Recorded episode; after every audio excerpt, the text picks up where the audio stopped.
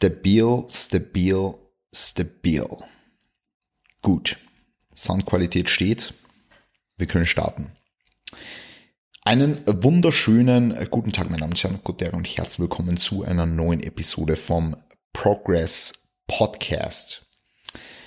In der letzten Folge ging es ja sehr viel um Persönlichkeitsentwicklung, sehr viel ums Thema Selbstbewusstsein, Selbstvertrauen, wie man über seinen eigenen Schatten springen kann, was es mit der Komfortzone auf sich hat. Und deswegen wollte ich mich in dieser Episode wieder ein Fitness- und Kraftsport bezogenen Thema widmen, nämlich der Ernährung.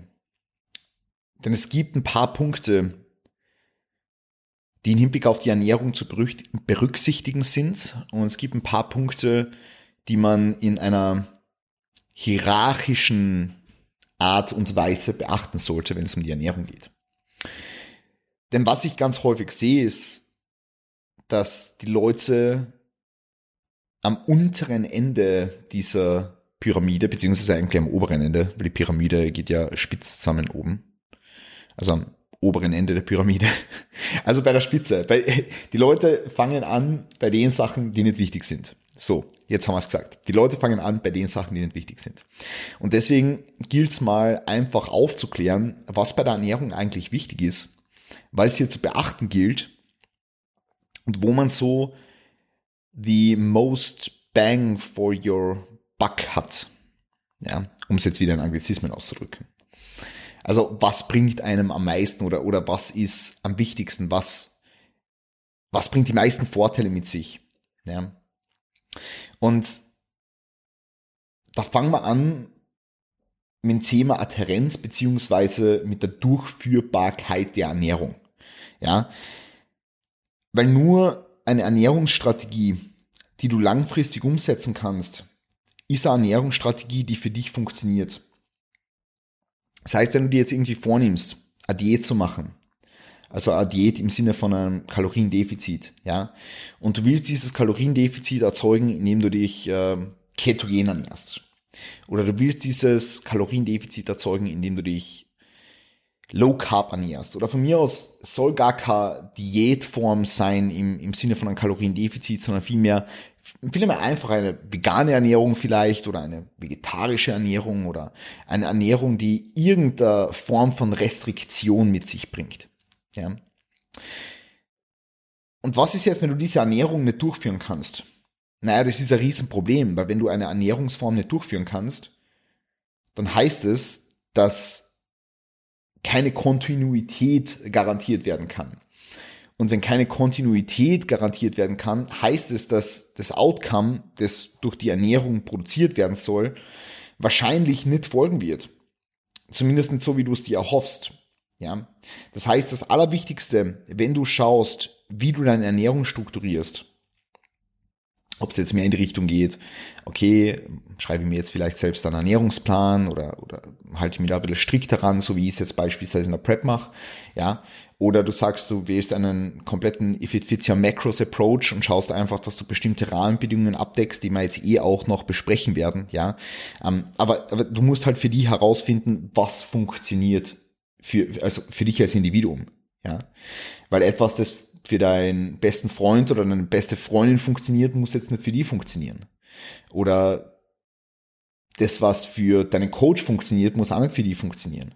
Und da gilt halt, also wenn du jetzt beispielsweise einen Coach hast, dass du mit ihm sehr viel kommunizierst, da geht es darum, dass du einfach ja diese diese zwischenmenschliche Beziehung mit deinem Coach nutzt ja, um mir einfach mitzuteilen, was deine Vorlieben sind, was deine Probleme im Alltag sind, was, ähm, was für die bei der Ernährung wichtig ist.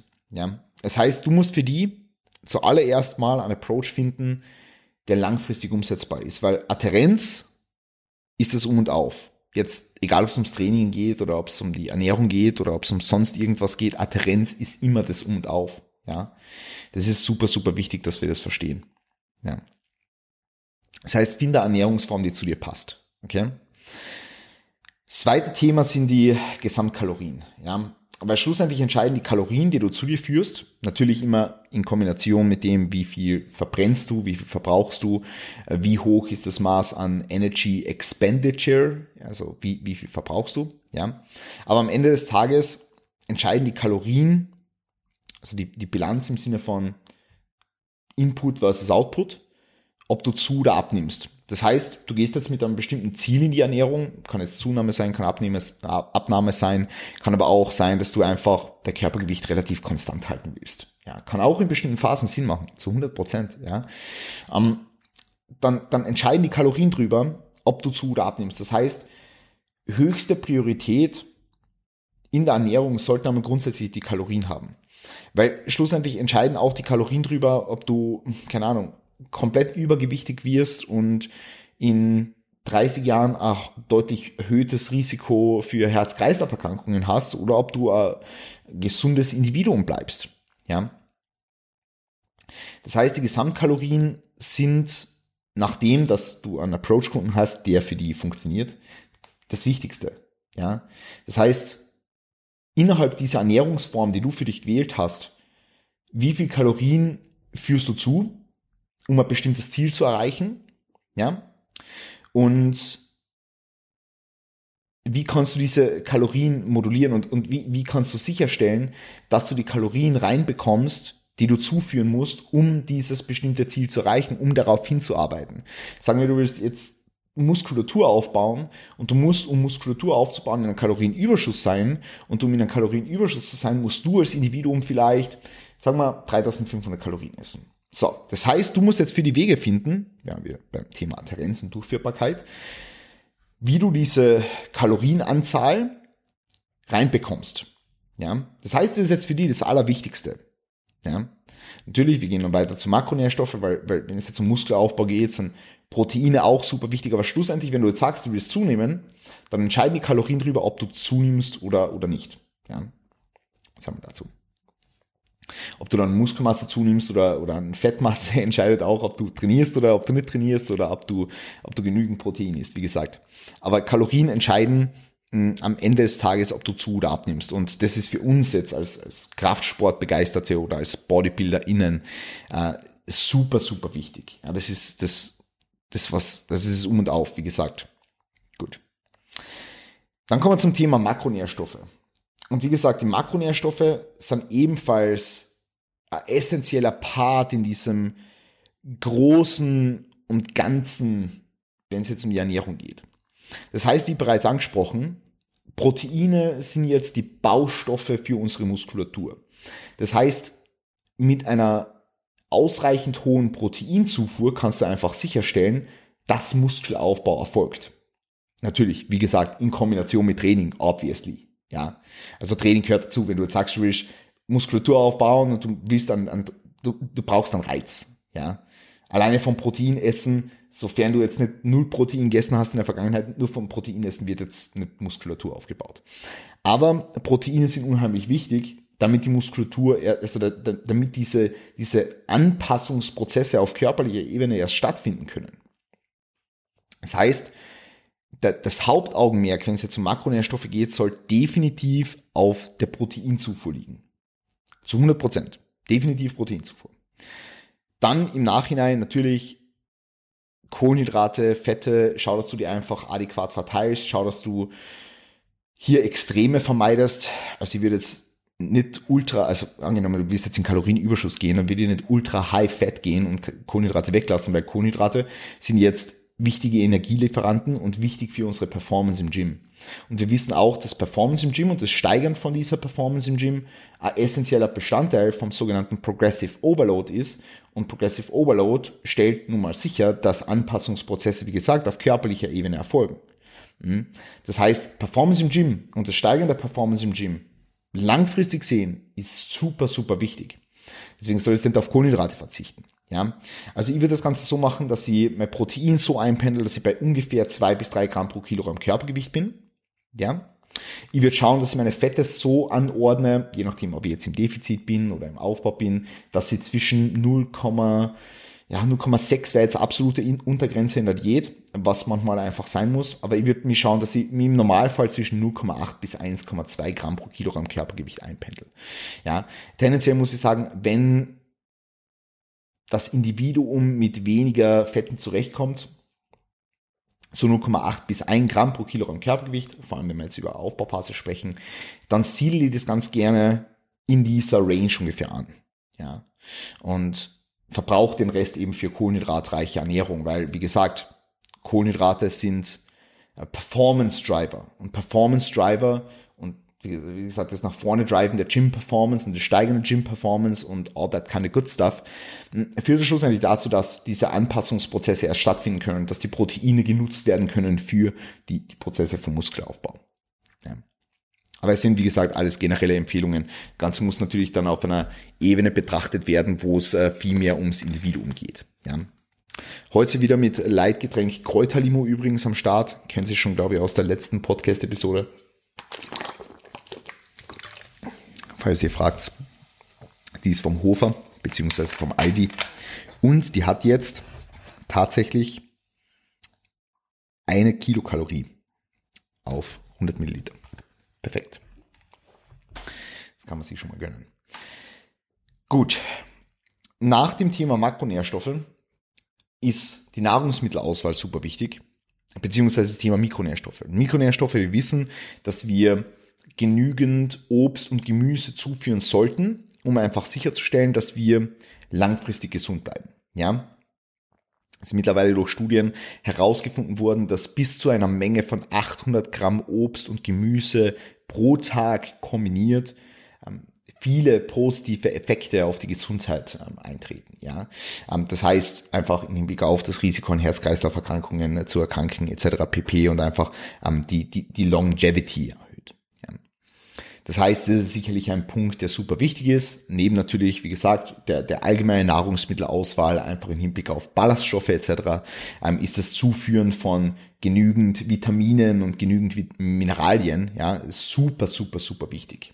Ja, das heißt, es sollte nicht immer nur auf Makronährstoffe Wert gelegt werden und das ist etwas, was durch If It Fits Your Macros, sage ich jetzt wieder unter Anführungszeichen, weil viele das wahrscheinlich jetzt auf Spotify oder iTunes hören, das ist ein Problem, was ich mit If It Fits Your Macros habe, weil die Leute sagen, okay, jetzt baller ich mir den ganzen Tag einfach nur Schrott rein, weil es passt eh in die Makros. Ja? Aber nein, äh, deine Verdauung ist ein wichtiges Glied in der Kette, sagen wir mal so. Und äh, de deine Verdauung steht und fällt auch mit einer angemessenen Ballaststoffmenge, ja, die zwischen 10 und 14 Gramm ist, so äh, pro, pro 1000 Kalorien. Ja. Ähm, genau. Also das jetzt, das jetzt dazu. Auf jeden Fall, auf jeden Fall sollte die Nahrungsmittelauswahl stimmen und sie sollte größtenteils aus unverarbeiteten Lebensmitteln bestehen. Ja, unverarbeitete Lebensmittel sind super, super wichtig. Unverarbeitete Lebensmittel sollten, wie gesagt, den Großteil deiner Ernährung abbilden. Das heißt jetzt nicht, dass du dir nicht mal eine Pizza gönnen kannst oder Eis gönnen kannst oder irgendwas anderes gönnen kannst. Ja, wie gesagt, es ist so, es geht vielmehr um die Ernährung im Großen und Ganzen. Ja, wenn du jeden Tag, den ganzen Tag sehr, sehr, sehr, sehr gute Lebensmittel, also sehr, sehr gute Food Choices triffst, ja, und der dann am Abend irgendwie noch, keine Ahnung, ähm, die, die, die letzten 400 Kalorien in Cereals investierst oder in, keine Ahnung, Pizza investierst, who cares, ja. Ähm, ich glaube, da, so der springende Punkt kommt dabei ganz gut rüber, ja. Genau, also Ballaststoffe, Mikronährstoffe, Vitamine, Mineralien etc. pp. Und da, da würde ich einfach schauen, dass du da, dass du da das Ganze adäquat managst, weil das ist super wichtig. Ja, das ist super wichtig, weil wie gesagt, ein Punkt, der oft vernachlässigt wird, ist auch die Verdauung und das ist auch ein Punkt, dem wird gar nicht so viel Aufmerksamkeit geschenkt irgendwie. Also so im Alltag einfach, ja. Ich meine, wann hast du das letzte Mal wirklich aktiv über deine Verdauung reflektiert? Wann war das? Wann hast du das letzte Mal aktiv über deine Verdauung reflektiert? Wahrscheinlich schon länger her. Also, dass du das vielleicht sogar in einem Sheet getrackt hast oder dass du dir aufgeschrieben hast, hey, äh, wie war denn heute die, die Stuhlkonsistenz oder wie, wie oft hast du Stuhlgang gehabt? Das sind alles so Kleinigkeiten, die ändern sich natürlich mit, äh, der Nahrungsmittelauswahl. Ja, und da musst du einfach schauen, was für dich gut funktioniert, welche Lebensmittel du gut verträgst, etc. Das fällt für mich auch alles unter das Thema Nahrungsmittelauswahl. Ja, genau. Gut, dann kommen wir zum letzten Punkt, der auch noch wichtig ist und der wird auch vernachlässigt. Ja. Und es sind jetzt wirklich große Punkte. Also wir können uns da jetzt auch noch auf Nuancen stürzen, ähm, aber das sind wirklich große Punkte. Aber bevor ihr diesen letzten großen Punkt anspricht, du hörst diese Episode wahrscheinlich entweder auf YouTube oder auf Spotify oder auf iTunes, also auf Apple Podcasts.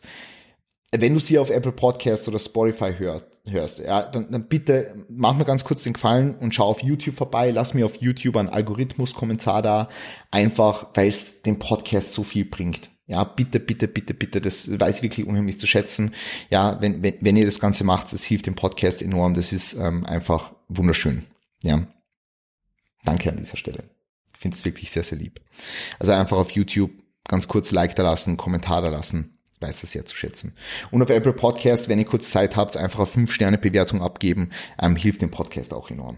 Ja, wirklich. Also hilft wirklich. Leute verstehen das oft nicht, aber es hilft wirklich. Ähm, der letzte große Punkt ist das Thema Mahlzeiten-Timing. Und hier müssen wir auf zwei große oder auf drei große Punkte eigentlich eingehen. Der erste große Punkt ist natürlich irgendwo die individuelle Präferenz. Und da kommen wir jetzt eigentlich wieder zu sprechen auf den ersten Punkt, nämlich Adherenz und Durchführbarkeit, hm, Umsetzbarkeit, weil es einfach, wenn du jetzt sagst, okay, fünf Mahlzeiten wären optimal. Und du kannst diese fünf Mahlzeiten integrieren in deinen Alltag, dann hast du ein scheiß Problem. Ja, weil dann struggles du. Dann struggles du mit deiner allgemeinen Ernährungssituation. Das ist, ein, wie gesagt, ein Problem. Das heißt, du musst für dich einen Weg finden im Hinblick auf die Mahlzeitenfrequenz oder Mahlzeiten, Mahlzeiten-Timing, wo du sagen kannst, hey, du kommst damit sehr, sehr gut zurecht. Das passt perfekt in deinen Alltag. Und overall bist du super zufrieden, leistungsfähig, etc. Ja.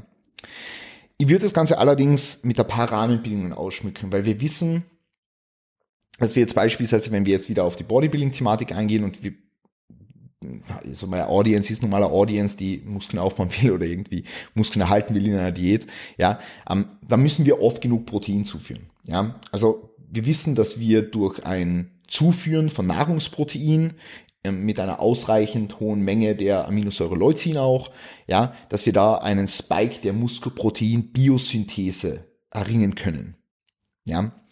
Ähm, das heißt, wir können diese Prozesse aktivieren, die Prozesse des, des Muskelaufbaus, ja, und können die Prozesse des Mus Muscle Protein Breakdowns, ja, Proteinabbaus, ja, hemmen. So. Das heißt, das wollen wir oft genug machen, weil angenommen, du hast jetzt am Tag irgendwie vier Chancen, um das Ganze zu tun, dann wirst du nicht drei nutzen. Weil du willst ja äh, wahrscheinlich, wenn du, wenn du jetzt diesen Podcast hörst, 20 Minuten zum Thema Ernährung, dann bist du wahrscheinlich daran interessiert, mehr rauszuholen. Und da würde ich einfach schauen, dass noch ein viertes Protein-Feeding beispielsweise vorhanden ist. Ähm, also ich würde einfach schauen, dass du zur Gewohnheit machst und eben auf die Integrierbarkeit da, dabei sehr, sehr Wert legen, dass du zur Gewohnheit machst, alle drei bis fünf Stunden einmal Nahrungsprotein zuzuführen. In einer ausreichend hohen Menge. Ungefähr, ungefähr 0,5 Gramm pro pro Kilogramm Körpergewicht. Ja, genau. Bis dahin gehen guter Start. Das heißt, wenn du jetzt wie ich irgendwie 90 Gramm, äh, 90 Gramm, du wiegst wie ich 90 Gramm. Prep kickt hart rein, ich wiege einfach 90 Gramm. Wenn du wie ich äh, so um die 90 Kilo wiegst, dann schau, dass ungefähr pro Mahlzeit 45 Gramm Protein ist. Und dann wären wir wieder bei der, bei der Frequenz, weil wenn du sagst, okay, du hast jetzt vier Mahlzeiten, hast vier Mahlzeiten mit ungefähr 0,5 Gramm pro Kilogramm Körpergewicht und Protein, dann bist du eigentlich schon auf einer relativ guten Proteingesamtmenge. Ja, ähm, und da einfach schauen, dass du, wie gesagt, alle paar Stunden, das muss jetzt nicht alle zwei Stunden sein oder so, sondern wie gesagt, wenn es passt, alle fünf Stunden. Schau einfach, dass du über den Tag verteilt drei bis vier Mahlzeiten mindestens isst, drei bis vier sogenannte Protein Feedings, um einfach sicherzustellen, dass du die, Pro äh, die Prozesse des Muskelaufbaus optimierst. Und dann spielt natürlich jetzt nicht nur Protein-Timing eine Rolle, sondern auch irgendwo das Kohlenhydrat-Timing, weil du die Ernährung rund um dein Training herum auch irgendwo ernst nehmen willst. Weil wie gesagt, Performance ist key. Wir wollen Performance-Mindset an den Tag legen. Wenn ihr mehr zum Thema Performance-Mindset haben wollt, dann äh, bei der Melli ihrem Podcast vorbeischauen oder den Podcast abchecken, den die Melli quasi bei mir gemacht hat oder wo, wo, wo wir darüber gesprochen haben. aber da ist einfach super wichtig, dass ihr auch ums Training herum Kohlenhydrate priorisiert. Einerseits vorm Training, um einfach die Energiebereitstellung im Training zu optimieren und andererseits auch nach dem Training, ja, um einfach die Regenerationsprozesse zu optimieren, die ihr einleitet, dann in Hinblick auf Glykogenspeicher etc. pp. Ähm, das heißt, da einfach schauen, vor dem Training, nach dem Training ausreichend Kohlenhydrate konsumieren, eventuell auch sogar im Training, wenn euch das einen Benefit bringt. Ähm, zum Thema Intra-Workout kann ich auch gerne mal eine Podcast-Episode machen. Wenn ihr das machen soll, dann bitte einfach unten in die Kommentare mal reinschreiben, wird mich auch interessieren, weil, wie gesagt, also ich habe Intra-Workout schon, schon lange ähm, mit im Game und ja, würde es äh, interessieren, ob ihr daran auch Interesse hättet, da mal ein bisschen mehr zu erfahren. Na, aber ansonsten verteilt Kohlenhydrate rund ums Training herum. Ja, verteilt Kohlenhydrate rund ums Training herum. Schaut, dass ihr vorm Training einfach leicht verdauliche Kohlenhydrate konsumiert. Schaut, dass ihr das Ganze eventuell mit einer kleinen Menge an Fett konsumiert, um in weiterer Folge zu gewährleisten, dass diese Kohlenhydrate nicht alle in einen Bolus freigeben werden. Freigeben werden. Das klingt jetzt so, so, so hm, sehr plakativ. Aber das Ganze kann man da machen, um die Verdauung noch zu verlangsamen, ähm, was auch Sinn machen kann in dem, in dem, in dem Zusammenhang. Auf jeden Fall vorm Training Kohlenhydrate, nach dem Training Kohlenhydrate, leicht verdaulich, mit nicht zu viel Fett, ja, mit nicht zu viel Fett, einfach ein paar Proteine und dann bist du eigentlich schon relativ gut dabei, ja. Und der letzte große Punkt beim Thema Makro-Timing, Mahlzeitentiming, wie gesagt, ist jetzt die, die, die Durchführbarkeit einfach wiederum. Das heißt, schau einfach, dass, dass du das für die so einteilen kannst, dass du gut damit zurechtkommst. Okay? In diesem Sinne war es schon äh, mit der heutigen Episode. Wenn ihr irgendwelche Themenvorschläge habt oder irgendwelche Fragen, dann bitte jederzeit unten in die Kommentare reinschreiben. Ansonsten schreibt mal einen Kommentar auf YouTube, welches Thema ich als nächstes bearbeiten soll. Würde mich unheimlich freuen. ansonsten wünsche ich euch noch einen wunderschönen Tag. Passt auf euch auf, gebt's Gas, bewegt eure Träume, greift auf den Stellen. Wir sehen und hören uns in der nächsten Episode. Bis bald. Peace und good day.